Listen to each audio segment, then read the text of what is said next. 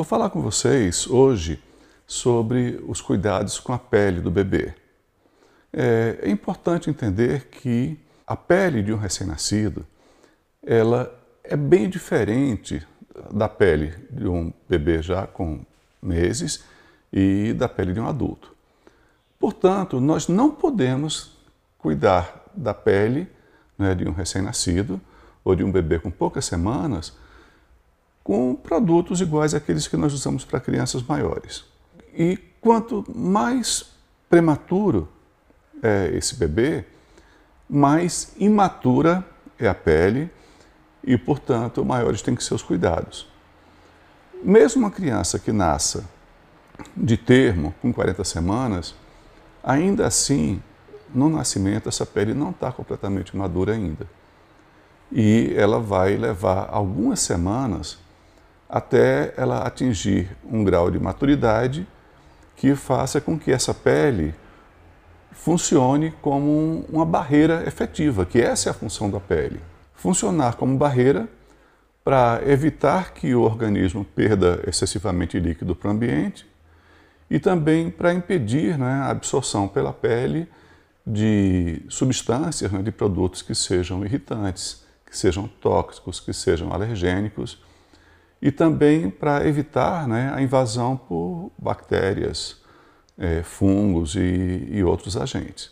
Durante a, a, vida fetal, quando nós vemos que um bebê que nasceu muito prematuro, esse bebê, durante a fase inicial da vida, durante os primeiros dias, essa, a pele desse recém-nascido é uma pele completamente aberta, completamente matura, e ela é extremamente sensível durante alguns dias, nós precisamos acrescentar né, medidas de, de, proteção, como o uso de óleos, né, de ácidos graxos essenciais, ou mesmo de barreiras físicas, para proteger a pele do bebê até que essa pele seja queratinizada.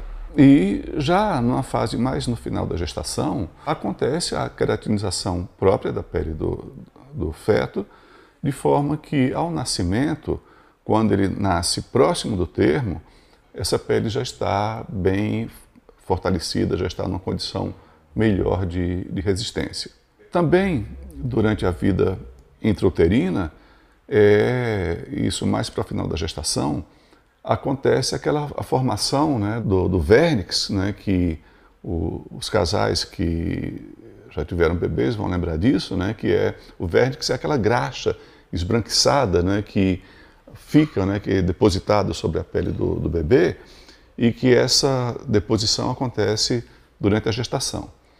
Então, um bebê que quando nasce prematuro, ele não tem ainda a formação desse, desse vernix, dessa, desse filme de, de proteção. Quando está próximo da, da maturidade, é que esse vernix vai se formar em maior quantidade e normalmente um bebê que nasce de termo, ele tem esse vérnix numa espessura máxima e que esse vérnix ele vai servir como uma proteção adicional, ele vai facilitar a passagem pelo canal do parto, ele vai permitir que a pele, durante aquele período inicial, fora do útero, ela mantenha uma proteção de umidade e que ela não se resseque tão rapidamente pela mudança da passagem entre o meio líquido intrauterino para o meio gasoso, para esse meio seco extrauterino, e permite que essa passagem mais gradual e mais gentil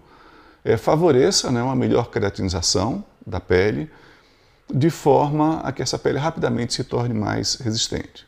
Aquele bebê que já está mais pós-termo, ele normalmente ele já perdeu esse, esse vernix ainda dentro do útero. E quando ele, se, ele perde esse vernix, a, a ação do líquido amniótico diretamente sobre a pele também vai provocar um, também um, um desgaste, né? uma, uma percepção de, de pele envelhecida, que é que nós vemos no bebê pós-maturo ao nascimento. Então, numa situação como essas, essa pele que já nasceu sem o vernix, ela vai sentir muito mais a transição entre o meio intrauterino e o meio extrauterino, E, portanto, é um, acontece uma coisa muito comum que nós vemos, aqueles bebês que, depois do nascimento, né, com poucos dias, eles apresentam uma descamação da pele, né, com a pele soltando, e que muitos pais perguntam ou levam para o especialista e ficam preocupados achando que a pele do bebê tem algum problema, que a pele está muito ressecada e que aquilo pode ser uma doença. E, na verdade, é apenas uma descamação de uma pele que não estava adaptada para o meio extrauterino, para o meio seco, e essa pele era descama. E normalmente, quando acontece a descamação, essa pele que está vindo por baixo, essa já é uma pele adaptada para o meio extrauterino e é uma pele que já vem com brilho, já vem com hidratação, já vem com elasticidade, com turgor, né, já bem é, adequados, bem dentro do que a gente chama de, de normal. Muitas mães e pais, quando falam do bebê que está com a pele ressecada, eles perguntam se deve ser passado algum óleo, algum hidratante, achando que a pele está soltando por ressecamento. E o que eu falo é que não, que essa pele que está soltando é a pele que vai soltar mesmo e que não precisa fazer nada, né? nenhum cuidado excepcional. Porque mesmo que você passe um óleo, passe esse um emoliente, essa pele vai descascar, só que vai descascar mais oleosa, mas vai descascar, vai descamar da mesma maneira. Quando a gente compara um recém-nascido com uma criança maior, ou melhor, com um adulto, nós sabemos que uma primeira grande diferença é que quando a gente compara a proporção entre a área da pele, ou seja, a superfície corporal, de um bebê com a de um adulto, a área de superfície corporal, ou seja, a área de pele, ela, ela é proporcionalmente em torno de cinco vezes maior do que a do adulto. Ou seja, o bebê, proporcionalmente, tem muito mais pele como interface é, para a, o impacto, né, para interagir com os estímulos e agressões do meio externo. Então, como o maior órgão do corpo humano, que é a pele, nós sabemos que os cuidados, né, o entendimento do comportamento da pele em cada idade é, é muito importante para a gente saber como vão ser esses cuidados. Uma outra questão é que a pele do, de um recém-nascido, ela é bem mais fina do que a pele de uma criança maior ou do que um adulto. Chega a ser 40% mais fina. Portanto, ela está mais sujeita a lesões por pressão, por abrasão e também elas, logicamente, vão ter também um poder de proteção de barreira menor. Independente se é um prematuro, se é uma criança de termo ou se é uma criança pós-termo, nós sabemos que o fato de sair do meio intrauterino para o extrauterino, ou seja, o nascimento, ele é um fator extremamente importante, talvez o mais importante, para desencadear né, esse processo de amadurecimento e de adaptação da pele ao meio, ao meio. Um prematuro que tem nascido com 30 semanas e que ele precisaria levar aí mais oito ou dez semanas para estar com a pele completamente madura e ainda assim ter os processos de adaptação pós-nascimento, esse bebê, se ele nasce com 30 semanas, esse processo de amadurecimento e de adaptação da pele, ele vai acontecer num prazo muito menor. Então, ele não vai ficar até a idade né, corrigida de 40 semanas para essa pele amadurecer. Não, esse processo todo acontece da maneira mais, mais rápida também. Então, o nascimento, a exposição ao meio extrauterino, sempre será um fator extremamente importante para acelerar o amadurecimento da pele. Quando nós atendemos bebês em UTI, esses prematuros extremos, nós sabemos que a pele deles ao nascimento, ela praticamente não existe. Né? Nós vemos um, uma camada muito fina, extremamente sensível, que às vezes um toque mais forte, essa pele já solta. E é uma pele que, por não ter essa função de barreira estabelecida, ela também não só facilita que se perca muito líquido, né? É, que essa criança possa desidratar muito mais rápido, também essa pele não tem nenhuma capacidade de barreira contra substâncias ou contra infecções. E o que nós fazemos nessas circunstâncias, nas UTIs, é usar produtos. Né? Normalmente a gente usa uma barreira de, de óleo, né? que é a base de ácidos graxos essenciais, e também, às vezes, barreiras físicas de, de biofilme, né? para fazer uma proteção artificial da pele, até que essa pele, depois de alguns dias, ela seja queratinizada e ela possa então normalmente já suportar melhor a agressão externa. Uma outra coisa que nós fazemos também dentro das UTIs é que quanto mais prematuro o bebê, mais hidratado precisa ser o ambiente em que ele está. Então, bebês muito prematuros precisam de incubadoras com muita umidade para que eles não percam água para o ambiente.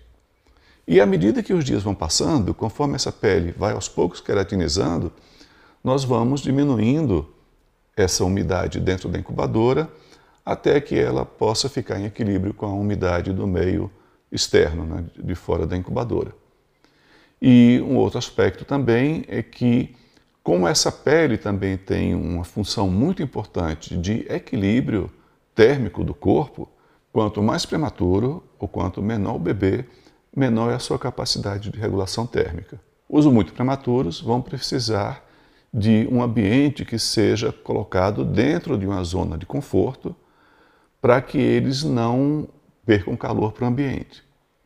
E também, na medida em que os dias vão passando e que a pele vai queratinizando e vai adquirindo a sua propriedade de barreira, essa zona de conforto ela vai se modificando e esse bebê vai adquirindo progressivamente a sua função de fazer a homeostase, de fazer o equilíbrio de temperatura, sem necessariamente você ter um controle externo. É extremamente delicado né, o papel da pele do bebê, do recém-nascido, na manutenção da vida. Então, para que ele nasça e consiga sobreviver, no, é, no caso dos prematuros, é extremamente importante evitar o cuidado da proteção com a pele. Um outro aspecto muito importante também nessa transição da vida intrauterina para a vida extrauterina é o papel representado pelo vernix, né, pelo vernix caseoso.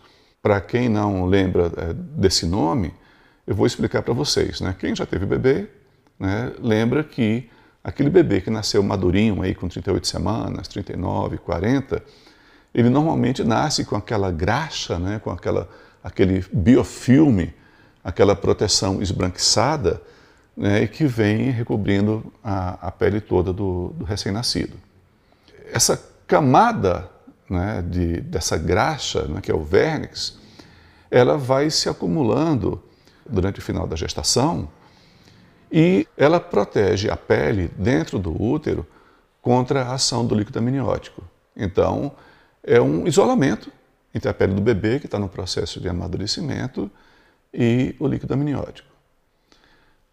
Os bebês prematuros, eles ainda não tiveram tempo de formar essa camada de vernix, e também essa, a, a pele desse prematuro é uma pele que está mais em equilíbrio com esse meio líquido, e conforme as semanas vão passando, esse vernix vai se acumulando e um sinal de bem-estar do bebê, um sinal de maturidade, é justamente a presença desse vernix. Quando esse bebê atinge a maturidade ou então entra em algum processo de sofrimento, pode acontecer desse vernix ele soltar, né, ele despregar ainda dentro do útero.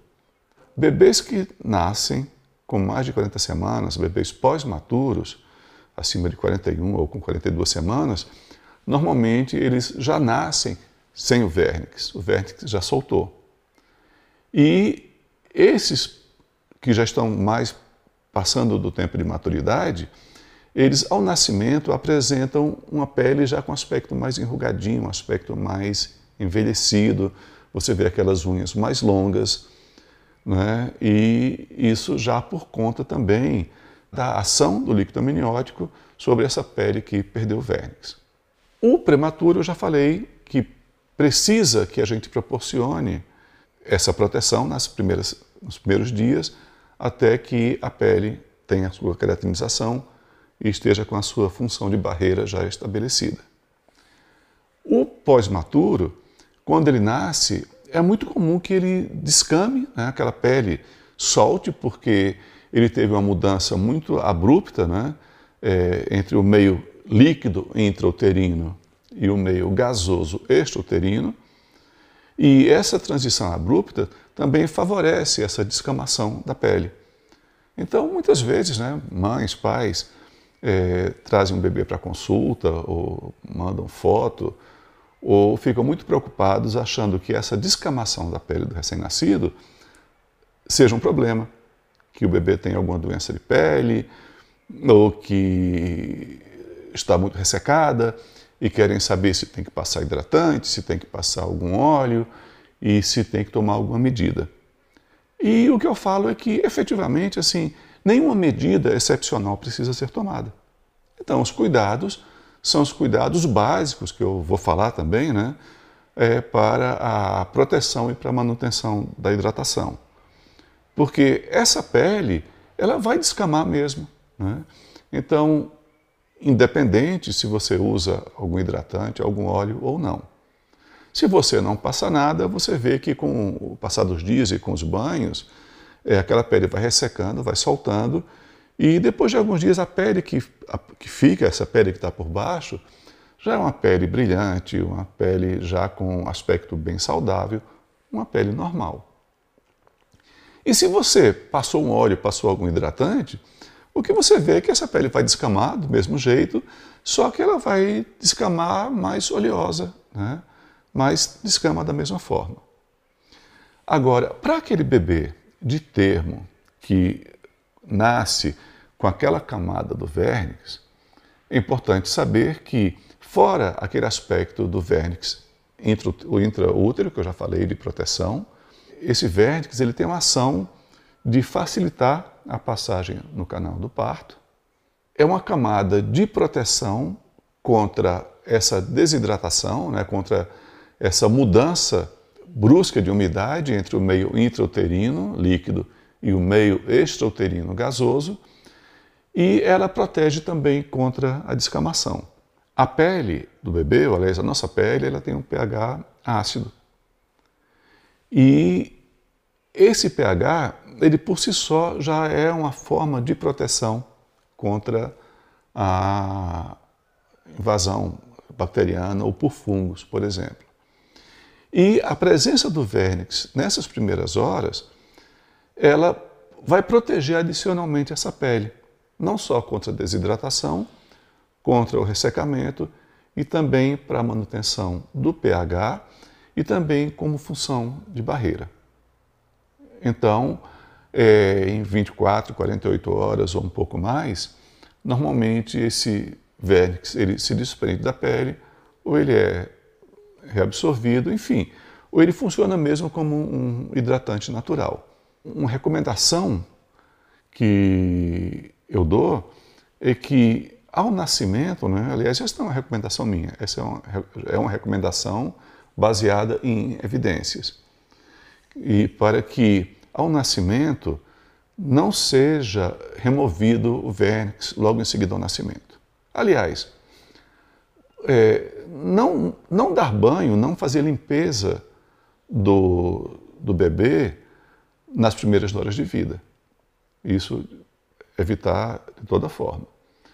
E num bebê que tenha muita, tenha sangue ou, ou fezes, tenha resíduo, que essa limpeza seja feita de forma que você possa fazer uma limpeza mais, mais superficial, mas sem fazer a remoção do vernix.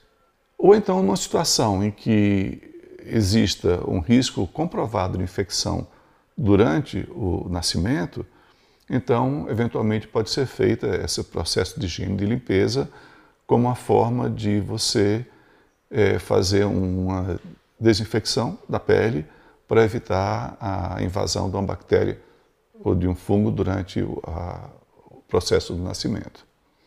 Em condições normais, se esse vernix pode ficar né, por mais tempo, e o que tem que fazer só é, logo depois do nascimento é você envolver o bebê para que ele não resfrie e pôr ele em contato com o corpo da mãe para que ele tenha já essa experiência do, da, da primeira mamada, do contato e também de receber calor. E que esse primeiro banho ele pode ser retardado por até 24 horas sem nenhum risco, sem nenhum problema para o bebê.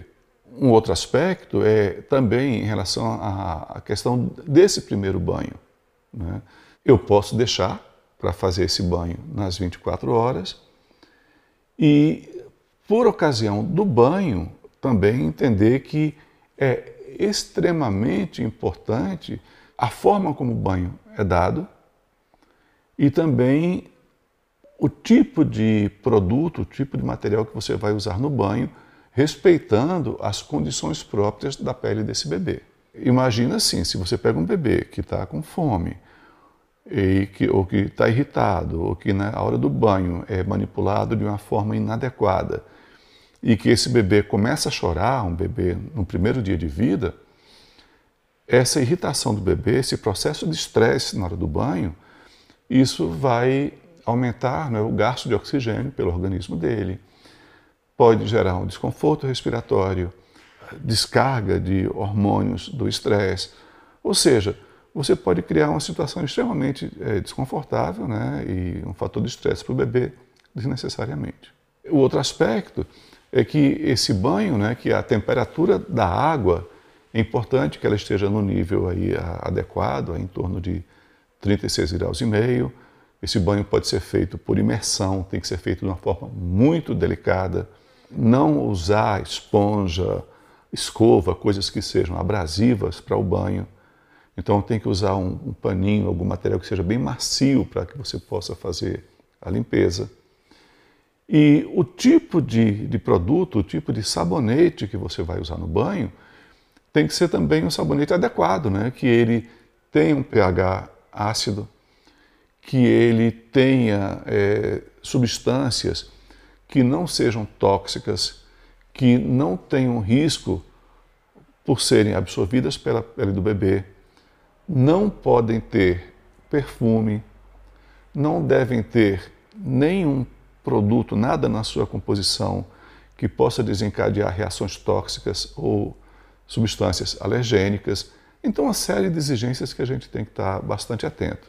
E também o cuidado para que, após o banho, que a, a, secagem desse bebê seja feita de uma forma delicada, não é? por compressão, não secar o bebê esfregando, e com cuidado para que o corpo também fique bem seco, porque se o corpo fica com umidade, isso também vai ser um fator para resfriamento posterior do bebê. Um outro aspecto também que é muito cultural né, é a questão do, do número de banhos. Então, é, quantos banhos o bebê deve tomar, como é que esse banho deve ser feito. E já assim, muitos estudos já foram feitos né, é, sobre isso, e o banho pode ser dado todo dia. O banho pode ser dado a cada dois, três, quatro dias. A frequência do banho não é uma coisa tão importante, desde que a higiene de, de dobras, a troca de fraldas, é, de áreas em que você tenha acúmulo de suor, ou pode ter acúmulo de fezes, de que esse cuidado seja feito. Então, alguma higiene do bebê deve ser feita de acordo com a necessidade. Embora um banho propriamente possa acontecer até com intervalo de, de quatro dias também, sem nenhum problema. Isso é muito mais uma questão cultural, é muito mais uma questão familiar né, do que propriamente uma coisa que vai determinar e o que isso vai dizer que um bebê que toma menos banhos ele é menos cuidado do que um bebê que toma banhos com maior frequência. Bem, o primeiro banho do recém-nascido ele deve ser feito com pelo menos seis horas de vida. É importante que esse período de duas a quatro horas, ou até mais do que isso, sejam respeitados para a, a estabilização desse recém-nascido antes do primeiro banho. Tá? E a outra coisa é que o banho, esse mesmo primeiro banho, pode ser feito por imersão, né? e desde que fique no pescoço e a cabeça para fora. Depois desse primeiro banho e na sequência de vida desse bebê, é muito importante que assim que estejamos atentos para fatores que podem eh, causar ressecamento da pele do bebê. Uma primeira coisa é uso assim banhos quentes, banhos prolongados, eles causam ressecamento da pele. Então, esse banho tem que ser um banho mais breve, mais curto, mesmo por imersão. A outra coisa é a umidade muito baixa, também não é indicada. O uso de sabonetes que com pH alcalino ou com sabonetes que também que não são adequados para a pele do bebê e que podem causar ressecamento. Se fala muito sobre a questão de ah, usar umidificador no ambiente para umidificar a pele do bebê. É, esse é, esse é um, um assunto bem questionável, porque o que a gente entende é que para a manutenção da hidratação do bebê, inclusive da hidratação da pele, o mais importante é o estado interno de hidratação. Então, se o bebê está bem hidratado, está mamando bem, está urinando bem, essa hidratação vai ser suficiente para atender não só a necessidade da hidratação de vias respiratórias, como também da hidratação de pele. Um outro aspecto também é sobre a necessidade de uso de hidratantes, né, de emolientes e de óleos. O que eu vejo né, dentro da, da experiência é que os bebês que estão bem nutridos, bebês normais, eles normalmente apresentam uma condição de hidratação, de brilho e de saúde da pele extremamente preservados, independente do uso de qualquer produto. Então, se ele está usando produtos de higiene adequados, próprios pra, para o bebê, e se é um bebê que está corretamente hidratado, esse bebê normalmente vai ter uma pele saudável. É, eu, eu não indico normalmente o uso de, de óleos e só faço isso numa situação em que esse bebê ele seja alérgico, tem uma dermatite atópica, o que já vai aparecer aí pelo menos depois dos três meses e, e não antes, ou então em alguma outra condição né, que justifique o uso do hidratante. Embora esse seja um assunto que seja bastante falado e que aí no mercado a gente tenha uma grande quantidade de, de hidratantes para bebês, eu considero que isso seja desnecessário. E numa situação em que você tem um bebê que tem uma pele ressecada por alguma questão, seja genética ou por alguma questão de, de uma dermatite seborreica ou mesmo de uma dermatite atópica no futuro, aí nessas situações é importante porque uma pele ressecada, né, ela é uma pele que perde muito a função de barreira e, inclusive, até prejudicando né, o equilíbrio e a proteção. E nessas situações, quando você usa algum emoliente, algum óleo, né, a, a, hidratação da pele vai permitir que essa troca, que esse equilíbrio eh, se restabeleça. E nessas situações em que você tem a necessidade de uso de um hidratante, eh, o que eu ainda indico é, é o óleo à base de ácidos graxos essenciais, né, que o que a gente usa mais é o óleo de girassol, e que ele tem uma função excelente, porque ele além de ser um epitelizante, ele tem uma função de proteção e de nutrição da pele assim, extremamente eficiente. Tem um, um, uma questão também que é muito comum, né, fora essa do ressecamento que eu falei antes, e que acontece com uma frequência bastante grande, que é aquela dos bebês que com 24, 48 horas ou um pouco mais, eles apresentam né, umas manchas vermelhas, tipo como se fossem picadas, às vezes com ponto central mais clarinho e que formam, podem formar umas vesículas, umas pápulas, e ficam com aqueles halos né, avermelhados em volta, que, e que isso aparece em alguns locais do corpo e às vezes aparece com intensidade maior, que é o que nós chamamos de eritema tóxico. E que também isso causa bastante preocupação para os pais. E o que eu quero falar é que esse eritema tóxico, a gente não, não, tem, não entende bem o que é isso, não. Quer dizer, não tem uma, uma razão, uma causa é, bem explicada para esse fenômeno. É uma coisa benigna que vai passar, em geral, até o fim da primeira semana. E, portanto, não existe assim uma necessidade de um tratamento. Então, não precisa fazer nada, que esse eritema tóxico vai ficar uns dias e depois vai desaparecer, independente de tratamento. Então, não precisa dar antialérgico, não precisa passar hidratante, não precisa passar pomada, nada. É só aguardar que depois de uns dias vai passar. Uma outra questão também, né, que muito, que aparece muito, é sobre a questão da, da troca de fraldas, né? Posso usar lenço umedecido? É, devo usar somente o algodão com, com água? É, que tipo de produto eu posso usar? E o que eu falo para vocês é que vários estudos já foram feitos para analisar a diferença entre as diversas técnicas de higiene. Então, é, comparando o uso do algodãozinho só com a água, o uso do lenço umedecido com base álcool ou base água, é, lenços umedecidos até mais modernos que usam os tais dos sindetes, né, que são as combinações dos surfactantes com detergentes próprios, né, com o sabonete também como forma de higiene.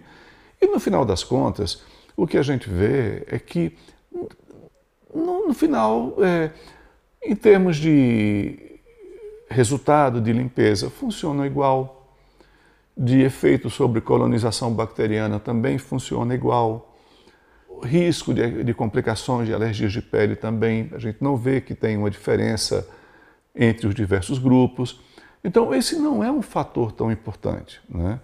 E até porque a indústria, quando coloca esses lenços umedecidos, ela segue critérios, tem níveis de exigência para que os produtos utilizados já sejam produtos adequados para o bebê. Então é muito importante você ver se aquele produto é licenciado, de preferência produtos que não tenham cheiro, que não tenham perfume, produtos que tenham esse pH próximo do pH da pele, ser um pH ácido, produtos que de preferência base água, evitar também base álcool. O que a gente observa, né, que viu pela análise dos estudos, é que parece que esses, esse tipo de lenço, esses produtos, eles causam mais irritação, mais alergia em adultos do que propriamente nos bebês. O importante é que sempre que no processo de higiene é que não fazer excessivamente, não forçar, lembrar que quando a gente faz um processo de atrito, de fricção excessivo, isso tira a proteção natural da pele. Sempre ter em mente que é importantíssimo que a superfície da pele fique seca, porque uma pele muito atritada, uma pele úmida, favorece a invasão por fungos e também diminui a função de barreira. Então, pele seca é muito importante. Outro aspecto é sobre a questão do uso dos cremes contra assaduras. Nós sabemos né, que o bebê que está em aleitamento materno, o cocô, né, que as fezes desse bebê, eles têm um pH mais ácido e que normalmente é, a colonização né, e a presença dos fatores do lactobacilos, a presença dos fatores de proteção do leite, já por si só é, representa um mecanismo de proteção contra a colonização bacteriana no intestino e também levam a um risco muito menor de assadura para o bebê. O uso de fórmulas ele já está associado a uma proliferação bacteriana né, é, maior e, portanto, também a maior risco de assaduras. Embora hoje né, se discuta muito a questão das fórmulas que vêm com os prebióticos, probióticos também como forma de proteção, de que eles também poderiam neutralizar um pouco desse efeito adverso do uso da fórmula. Considerando um bebê que está em aleitamento materno e que, portanto, esse bebê já tem um fator de proteção, e se essa pele também não é muito agredida e eventualmente se essa higiene, numa situação em que é um xixi, alguma coisa de uma troca, em que você não precise fazer uma higiene mais profunda, que você possa passar só um algodãozinho com água suavemente e secar, ou eventualmente até você passar um algodão com óleo, no caso mesmo o óleo de girassol, como uma forma também de dar essa, melhorar essa proteção, possivelmente esse bebê não vai precisar de nada, de nenhuma proteção contra assadura.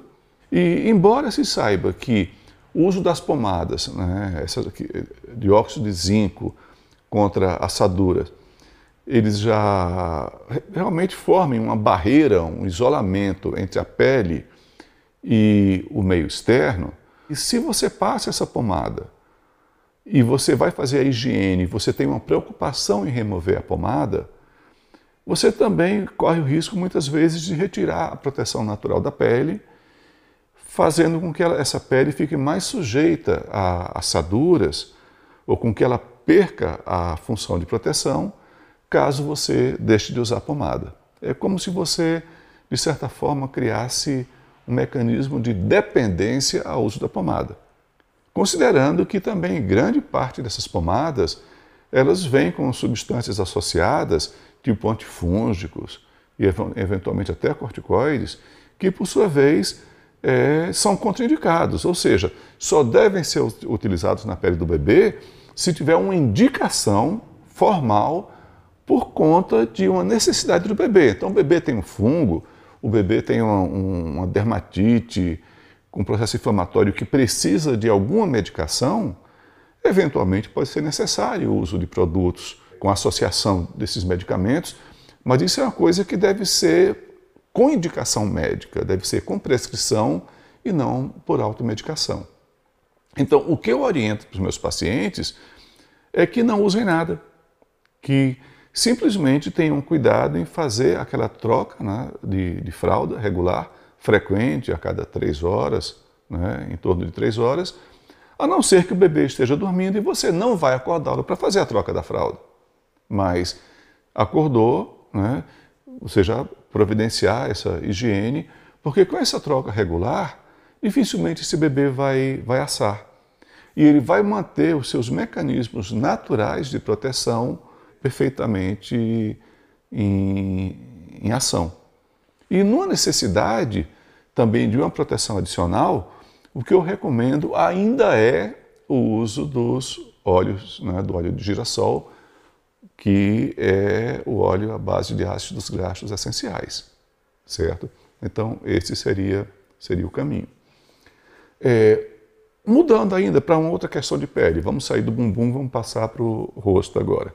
É uma coisa bem comum também nos primeiros dias de vida, no primeiro mês, a formação né, da, do milho ou da miliária ou de pústulas é, ou da sudamina, que são alterações de pele, que são alterações também benignas e que acontecem, primeiro, porque ainda não existe uma maturidade né, entre da pele, ainda da capacidade de drenagem, de limpeza dos poros. Essas células ainda estão muito juntas né, e a função de barreira e a função de eliminação ainda não estão bem maduras e muitas vezes a, o acúmulo de, também de, de células né, mortas sobre a pele faz com que a drenagem dessas substâncias da pele aconteça de uma maneira mais dificultada, mais lenta, e também numa situação em que haja um aumento de temperatura, também a retenção do líquido, né, que é eliminado pelo excesso de calor, e você tem então a sudamina, né, que é a formação daquelas vesículas também com líquido. Todas essas alterações elas tendem naturalmente a passar com o tempo. Mas uma coisa que eu percebo também é que uma orientação comum para o bebê quando, quando nasce, seja no hospital ou mesmo domiciliar, é para que na higiene se faça a higiene do bebê normal, dando banho com sabonetezinho, mas uma recomendação para que a higiene da face não se use sabonete, passe somente a água, né? você passa jogar uma aguinha com a mão. E eu falo, pois é, você faz a higiene do corpo do bebê e uma região que é extremamente rica em glândulas, que é a face, que você tem uma formação mais intensa de, de seborreia, você não faz a higiene, você não faz a remoção das células mortas e, portanto, você tem um risco adicional da formação dessas lesões, dessa acne do, do recém-nascido. E normalmente nessas situações, quem termina levando a culpa né, pelo que está acontecendo é o pai. Porque ainda fala, ah, é a barba do pai que causa isso, ou então é roupa, é o cobertor, quando nós sabemos que não é nada disso. O que acontece é que é um, um mecanismo normal e muitas vezes agravado pela falta de uma higiene adequada na face. Então, eu oriento as famílias que também, é, como parte do banho, ou mesmo no final do banho, que também tenham lá o lencinho com um pouquinho da aguinha com o sabãozinho do banho e que seja feita uma higiene facial com cuidado, mas com um pouquinho como uma esfoliação, como quem remove né, é, maquiagem, produto do, do rosto, oleosidade, como uma forma de você fazer a limpeza e remoção dessas células mortas e melhorando também a respiração e essa permeabilidade facial. E o resultado é que em poucos dias essas lesões elas desaparecem também. Eu sempre indico que da mesma forma como se faz a higiene do corpo, também se faça a higiene facial. Para finalizar, eu vou só fazer uma revisão assim dos de um protocolo para o primeiro banho do recém-nascido, né, que é um protocolo do banho baseado em evidências, uma adaptação que foi publicada no Manual de Recomendações para os Cuidados com a Pele do Recém-Nascido. Imediatamente após o nascimento, secar gentilmente a criança, remover delicadamente mecônio e sangue, é, uma limpeza mais vigorosa removendo tudo, inclusive o verniz, apenas se houver o risco de transmissão de doenças maternas no momento do nascimento. Deixar o vernix o mais intacto possível, é, cobrir, não é, embrulhar a, o bebê para conservar calor e permitir contato com a pele materna, permitir que o vernix se desprenda naturalmente, limpar a pele com água morna e pode ser usado sabonete suave e sintético, né, que é aquele que eu falei que, são, que é o Sindet. A frequência do banho, né, depois desse primeiro banho, ela né, vai muito baseada na cultura né, e necessidade. Então, pode ser o banho diário ou pode ser um banho uma ou duas vezes por semana. Né, e você aumenta a frequência do banho conforme a necessidade, ou seja, se tem mais atividade, se o tempo está mais quente, se junta mais suor e a exposição também a resíduos e sujeira.